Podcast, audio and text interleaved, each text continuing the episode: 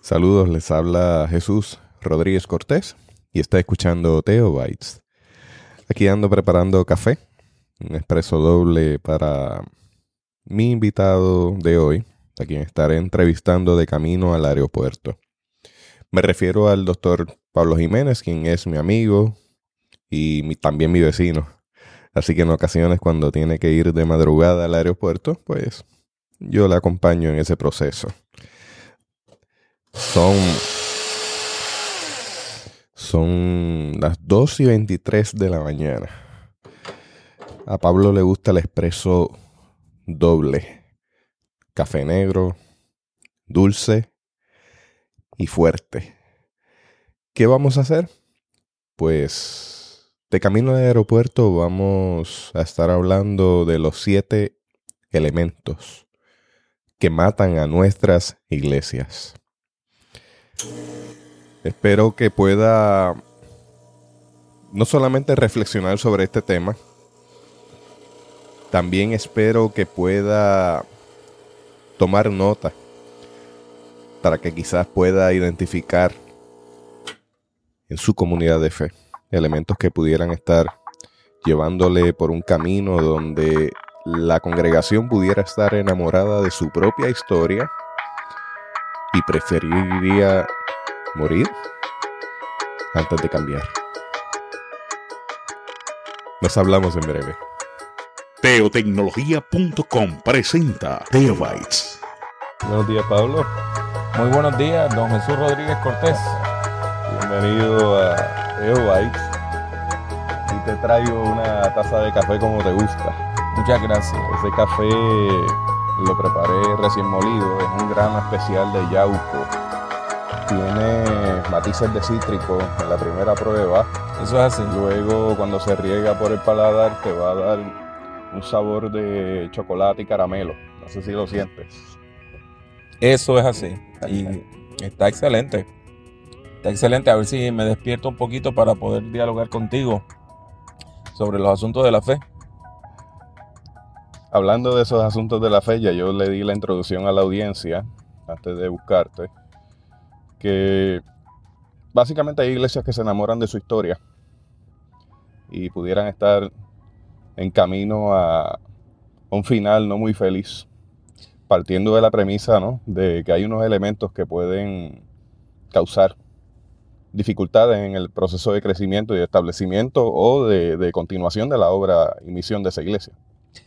Eso es así. Una de las características de las iglesias que, mueren es que se, como tú dices, se enamoran de su pasado. Una de las características pues, de las iglesias que mueren es que el pasado se convierte en un héroe. Y como el pasado se ha convertido en el héroe, entonces la gente piensa que todo tiempo pasado fue mejor y la iglesia deja de funcionar como un ente misionero y se convierte eh, en un lugar para dar cuidado pastoral a la gente que ya son miembros de la iglesia. O sea, se convierte en una capilla y el ministro ya no es una persona dedicada a la evangelización y al discipulado, sino que es un capellán que está cuidando con amor, pero está cuidando de de una feligresía y básicamente la iglesia pierde su sentido de ser como iglesia. Si te ten la libertad ahí de darle un buen sorbo a ese café, que veo que estás luchando con, el balance. Le, le, comunico a la audiencia que esto pues es una grabación sobre la marcha de camino al aeropuerto desde mi carro, mi vehículo de motor. Así que disculpen todos los ruidos ambientales. Pero me parece que es una buena ocasión intercalar también el podcast como parte de la vida diaria y así poder seguir generando materiales de mucha importancia para la iglesia durante los tiempos que tenemos disponibles, que últimamente han estado un poco escasos. Así que por eso han notado un poquito que se ha afectado la frecuencia. He querido seguir produciendo y estamos en ese empeño. Así que Pablo, pues me, estabas comentando ese detalle de, cómo la iglesia se va envolviendo en dinámicas. Mira, es bien interesante que estemos grabando esto mientras vamos de camino, porque precisamente yo me encontraba de camino para un compromiso, iba del seminario de trabajo, Gordon Conwell Theological Seminary en South Hamilton, que está en Massachusetts, y tuve que guiar hasta eh, el seminario de Princeton en New Jersey. Y fue un tiempo muy bonito, a mí me hace mucho bien, eh, eso lo tomo como de retiro. Y estuve escuchando y reescuchando y reescuchando varias conversaciones eh, de Tom Bandy, que es uno de los expertos sobre crecimiento que a mí siempre me ha impresionado desde el día que lo conocí. Yo antes de leer sus libros lo escuché en vivo y fue algo eh, muy impactante. Bandy tiene la siguiente tesis. Él dice que en las iglesias que están en ciclos de deterioro, el proceso de discipulado básicamente termina. Y en vez de estar discipulando a la gente, sustituimos el discipulado cristiano, como se ha entendido bíblica, teológica e históricamente, por otros elementos. Cuando hablamos de discipulado cristiano, nos referimos a la enseñanza de las prácticas espirituales.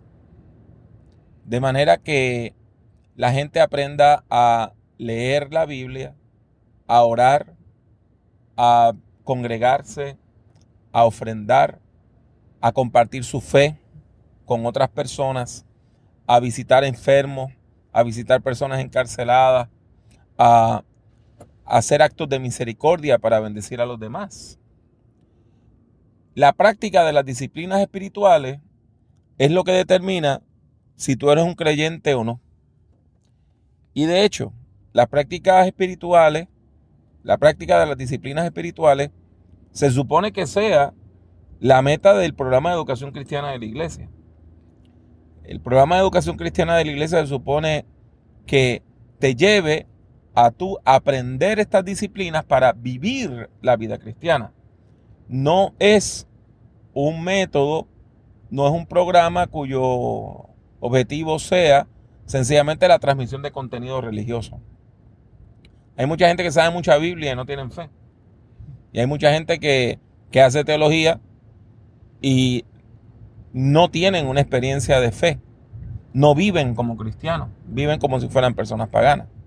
Por lo tanto, nosotros en los programas de discipulado de educación cristiana se supone que estemos buscando que la gente viva como cristianos, que viva la fe cristiana que tengan una fe viva, que tengan una fe eficaz y que esa fe les lleve a relacionarse con Dios, a vivir cada vez más cerca de Dios. ¿Y cómo logramos eso? Pues por medio de la práctica de las disciplinas espirituales. Ahora bien, Bandy dice que ese hueco que deja la iglesia que no hace este tipo de enseñanza práctica de las disciplinas espirituales se llena con otros elementos.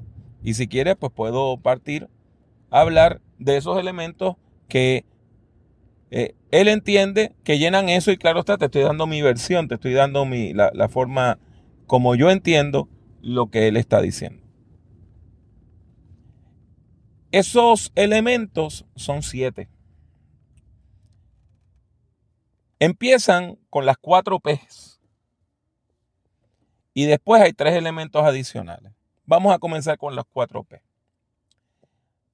Tom Bandy dice que cuando tú llegas a una iglesia que está en ciclo de deterioro y eres un nuevo creyente o una persona que llega por traslado y te unes a esa iglesia, el liderazgo de la iglesia quiere que, que tú te preocupes por cuatro P's. Uno, la propiedad. El edificio de la iglesia, el terreno de la iglesia, el templo, que sepas el valor histórico que tiene el templo, cuándo se construyó, que te preocupes porque el templo esté bonito, que te preocupes porque esté bien pintado, que te preocupes por el mantenimiento del templo. Y claro está, los templos muy viejos requieren una cantidad de dinero enorme en mantenimiento. Así que una iglesia que está en proceso de deterioro, que tiene muchos años, pues por lo regular tiene que utilizar gran parte de su presupuesto para solventar el cuidado de la propiedad. La segunda P es el programa. Una vez más, en las iglesias que están en ciclos de deterioro, el programa está congelado, está anquilosado. Tú no lo puedes cambiar, no se puede hacer ningún tipo de sugerencia. La gente insiste en tener un solo culto los domingos y esperan que ese culto sea talla única. O sea, one size fits all, talla única.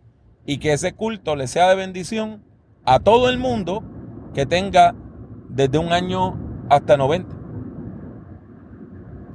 Y cuando tú sugieres hacer otro culto, cuando tú sugieres cambiar el horario del culto, cuando tú sugieres, eh, por ejemplo, dejar de dar el estudio bíblico los jueves, al cual van seis o siete personas, para tener un programa de célula, pues la gente se molesta y entienden que tú estás destruyendo su iglesia.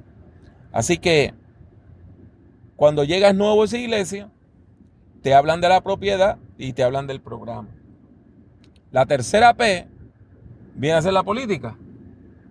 Y la política no me refiero necesariamente a la política partidista, que en Puerto Rico es un deporte, sino a la política denominacional.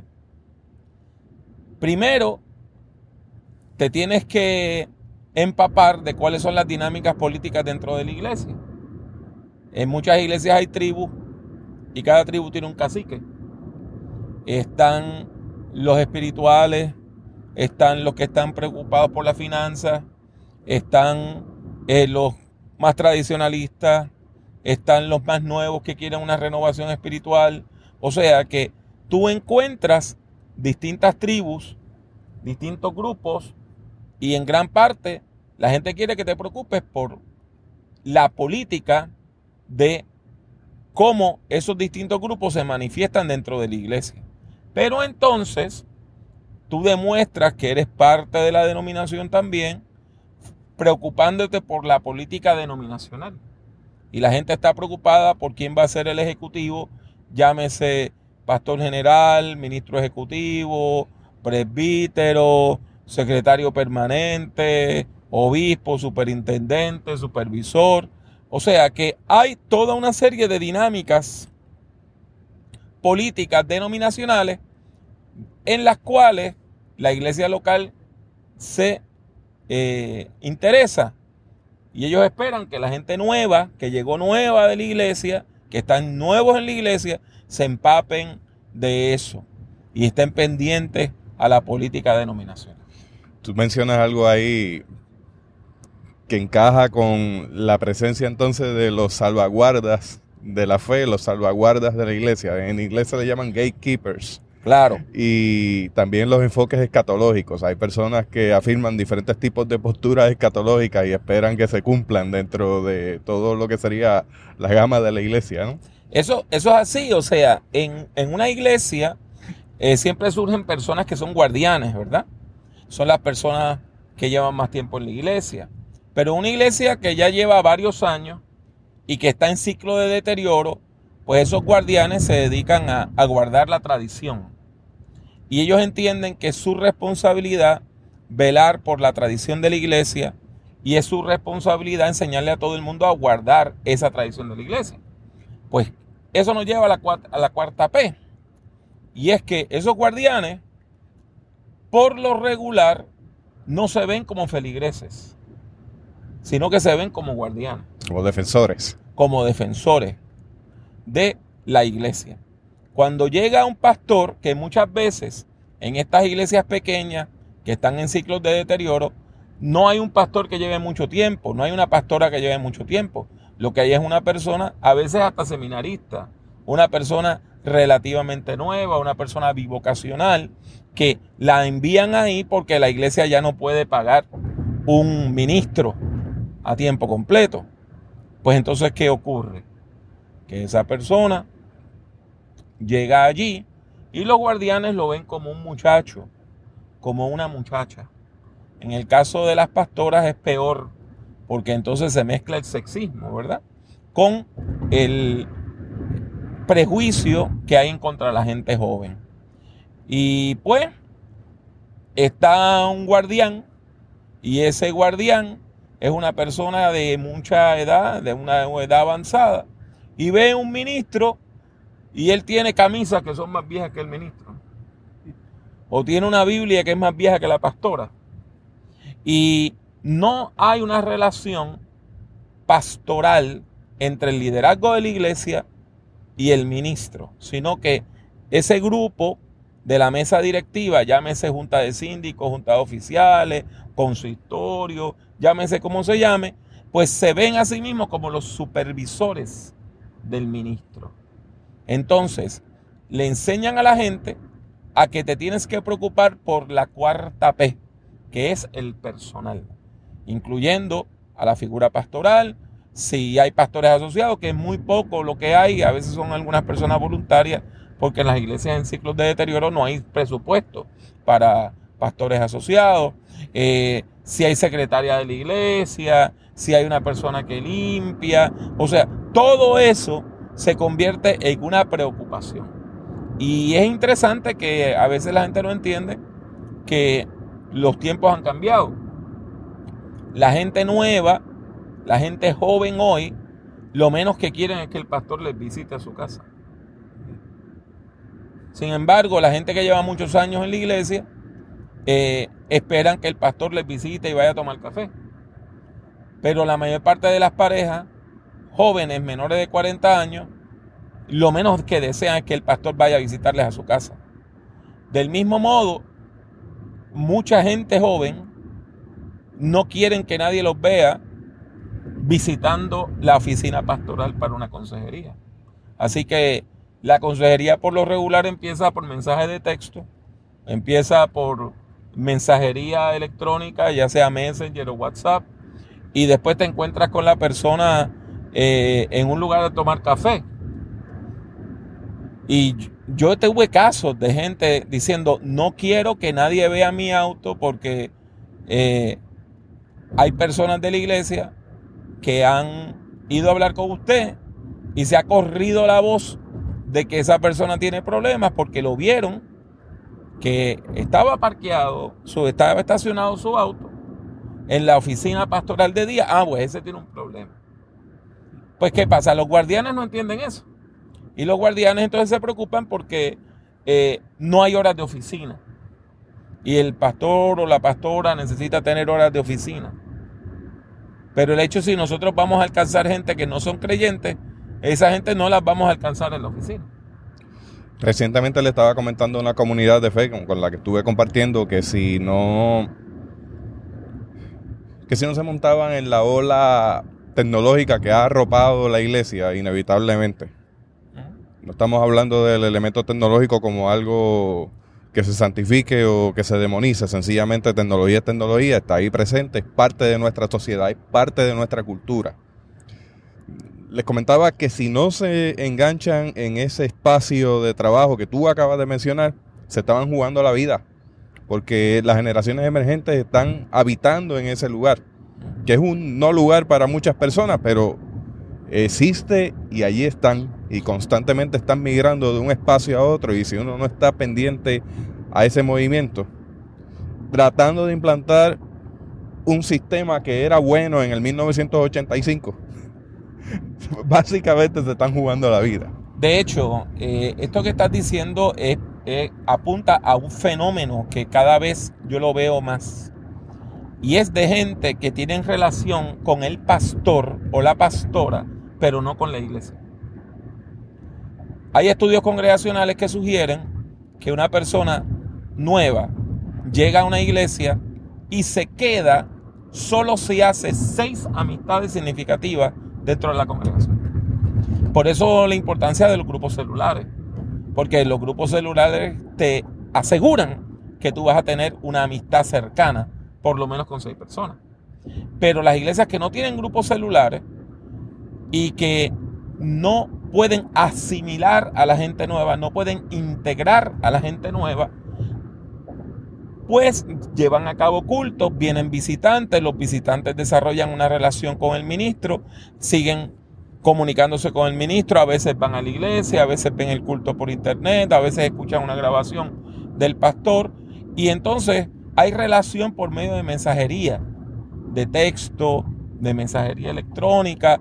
Y si la persona tiene un problema, va donde el pastor. Si se va a casar, busca al pastor. Si tiene una pérdida, si hay un, familiar en el hospital, busca al pastor. Pero no se integra a la iglesia. Entonces, eso lo he visto. Y, y aún esta misma semana, un pastor me decía que lo que yo estaba describiendo era su realidad.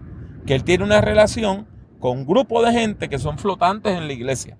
Flotantes en el sentido de que vienen, aparecen o, se van, dependiendo del día y la hora y de la actividad. Pero no están integrados a la vida de la iglesia, pero le dicen, esta no es mi iglesia, pero usted es mi pastor. Y esa es una realidad que estamos viviendo y que está viviendo el, el grupo pastor. O gente que simplemente no asisten físicamente a la iglesia y participan de forma virtual, envían sus ofrendas, pero quienes cuentan cabezas y dicen, bueno, yo conté hoy 400 cabezas, esa cabeza yo no la conté, yo no la vi aquí, no es miembro de la iglesia. Exacto. Y, eso, es eh, eh, eso es otra forma de exclusión. O sea, cuando tú le dices a una persona que está constantemente eh, conectada con la iglesia, que no es parte de la iglesia, eso es otra forma de excluir gente. Ahora, te hablé de que Bandy dice que el sistema de discipulado en las iglesias en deterioro se sustituye por siete elementos y te mencioné las cuatro P. Me faltan tres elementos antes de llegar al aeropuerto al cual me está tan gentilmente trayendo a esta hora de la mañana. Ya nos quedan diez minutos para ir aterrizando. Mira, tres elementos más. Te los voy a decir primero rapidito y después lo desempacamos. Uno es la herencia de la congregación. El otro, y este le va a doler a muchas personas que me van a escuchar, eh, la hipnodia clásica. Y en tercer lugar, las preferencias personales que se asocian a los derechos de feligresía, a los derechos de membresía. Y déjame desempacar esos tres puntos. Muchas de estas iglesias no se preocupan en enseñarle a la gente a orar. Ni solos ni por otras personas. Y en gran parte porque ellos entienden que si alguien tiene que orar, pues ahí está el ministro y para eso le pagamos y usted venga y ore, usted vaya y ore. Sin embargo, están muy preocupados porque la gente sepa la historia de la iglesia. Entonces tú ves la preocupación de hacer eh, escritos anuarios, eh, de tener este, algunos vehículos para enseñarle la historia de la iglesia local a la gente nueva. Y que la gente nueva se relacione, aunque sea por la vía educativa, con la historia de la iglesia. Estas iglesias siguen mencionando personas que murieron hace muchos años, como si fueran miembros de la iglesia que estuvieron allí el domingo pasado. Y esperan que la gente nueva respete esa historia y es bueno que la respeten, pero no se dan cuenta que es prácticamente imposible para esas personas relacionarse con esa historia. Bueno, tiene ese quinto elemento que es la herencia. Sexto lugar, las iglesias en proceso de deterioro valoran mucho los himnos. Y eso es importante, valorar los himnos. Y hay himnos que son preciosos, ¿verdad? Y que no pierden vigencia. Este, por ejemplo, Sublime Gracia, eh, Amazing Grace en inglés, es un himno que los jóvenes ahora lo, han rescatado. Y he escuchado muchos muchachos jóvenes cantándolo porque verdaderamente es hermoso. Sin embargo, no es necesario conocer la, himno, la hipnodia clásica para ser un discípulo de Jesucristo. No es necesario saber que este himno es de Carlos Wesley o de Isaac Watts. Nosotros tenemos unas características muy peculiares en nuestra denominación, la denominación a la cual pertenecemos tú y yo, los discípulos de Cristo en Puerto Rico, donde tuvimos un tiempo de una visitación de Dios precioso en los años 30 del siglo XX. Estamos hablando ya casi de 80 años, un poquito más, de hecho. Y se escribieron unos himnos que se conocen como los himnos del avivamiento. Pues mira, los discípulos de Cristo de verdad, de verdad, de verdad, esperan que si tú eres discípulo de Cristo, puedas cantar de memoria, doquiera hayan almas reunidas, eh, jubilosos cantemos gloria, ya es tiempo de que alabemos a Dios. O sea, que eso, esa hipnodia clásica, tú la conozcas y que sea parte de tu ADN espiritual. Sin embargo, esto por lo regular redunda en luchas de adoración, porque los nuevos creyentes que tienen ese deseo de buscar del Señor, pues van a escuchar radio cristiana y van a escuchar himnos eh, de alabanza y adoración. Y cuando de momento llegan a la iglesia y alguien empieza a decirle que ese tipo de adoración es deficiente y que la verdadera adoración son los himnos clásicos y que si no cantan los himnos clásicos eh, no están verdaderamente adorando al Señor, pues es una forma de apagar su espiritualidad. Y llegamos al séptimo punto y te voy a decir que de los siete, este es el más peligroso. Porque es algo que nos toca a todas las personas que somos parte de la iglesia. Es innegable que una vez usted es miembro de una iglesia, usted se siente parte de esa comunidad. Y eso es bueno. El problema es que entonces comenzamos a sentir que tenemos unos derechos adquiridos como miembros de esa comunidad. Y empezamos a exigir que la iglesia haga ciertas cosas de acuerdo a como nosotros nos gusta que se hagan esas cosas.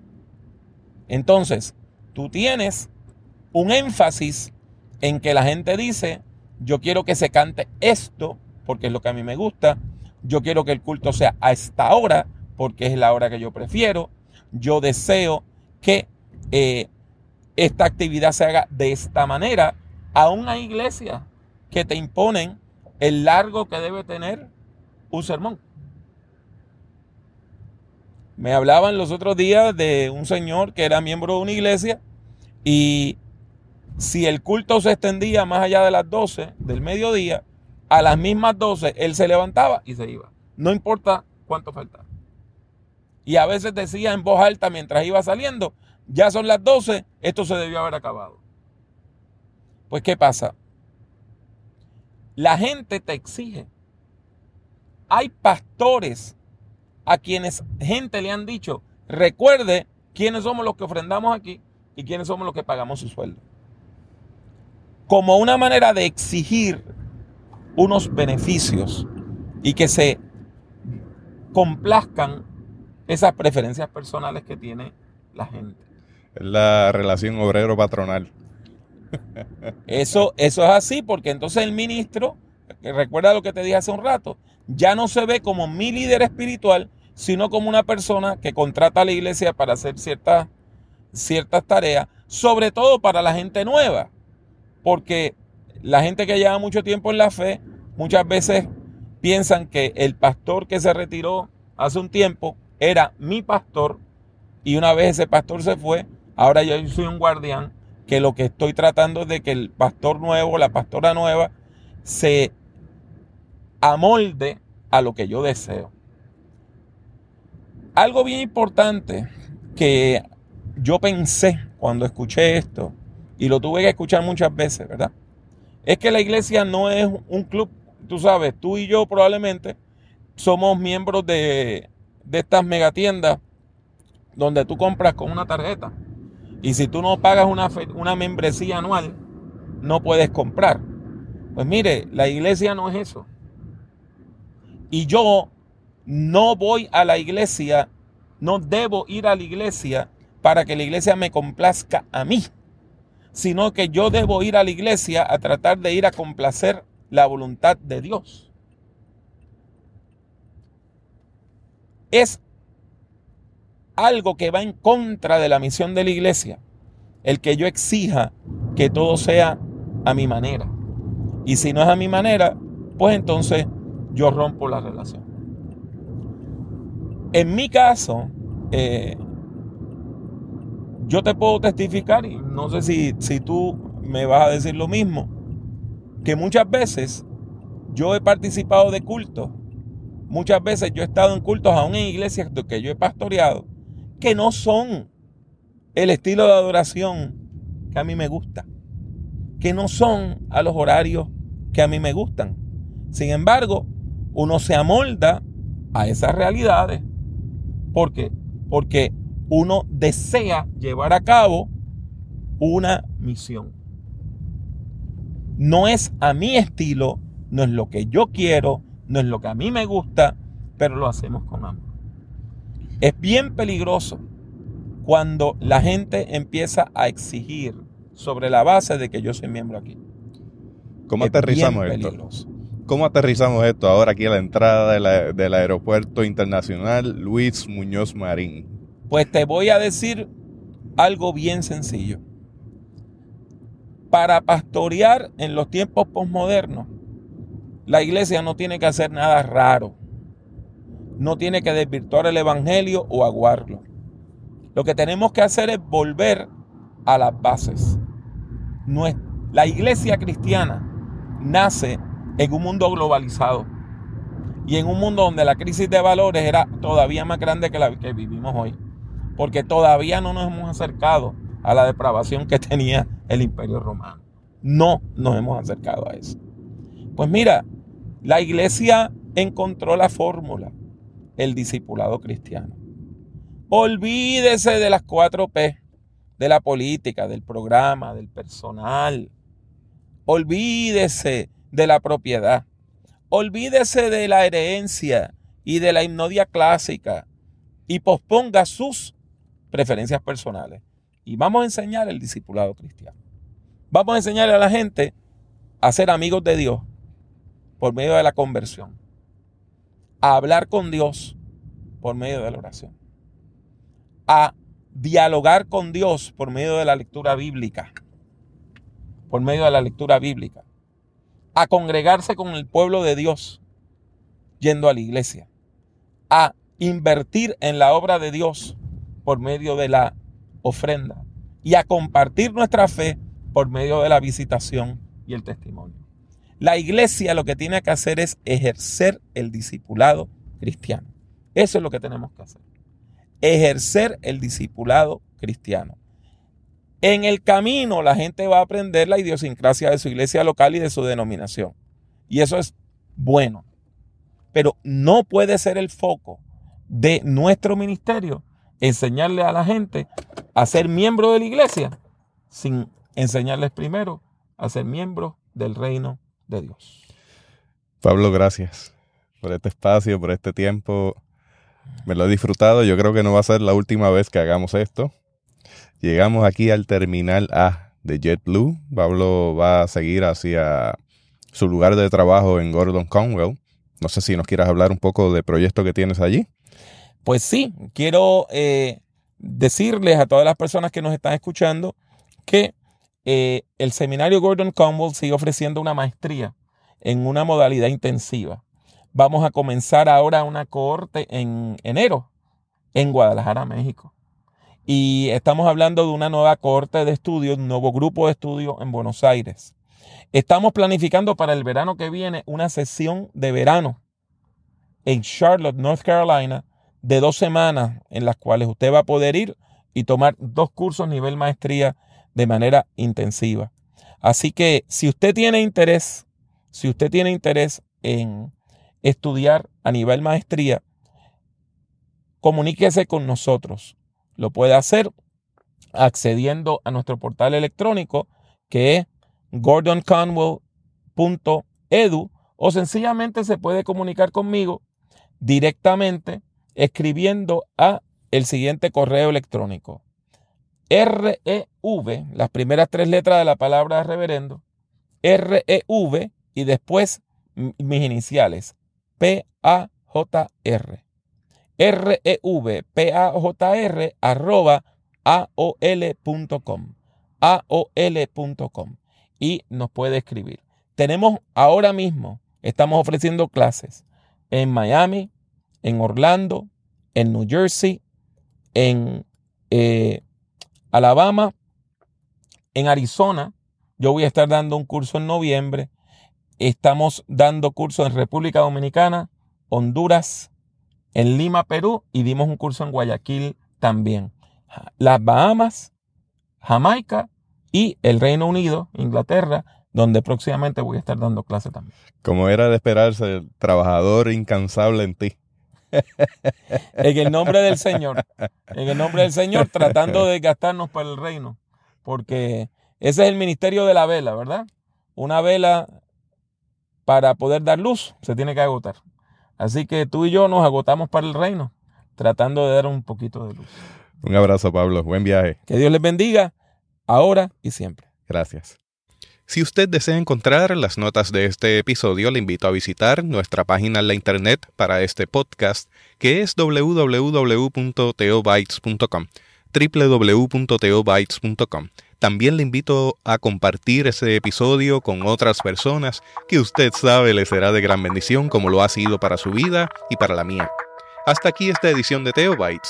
Gracias por darnos el privilegio de llegar hasta ustedes a través de las redes informáticas. Será hasta el próximo episodio. Que la paz y la gracia de nuestro Señor Jesucristo sea con ustedes.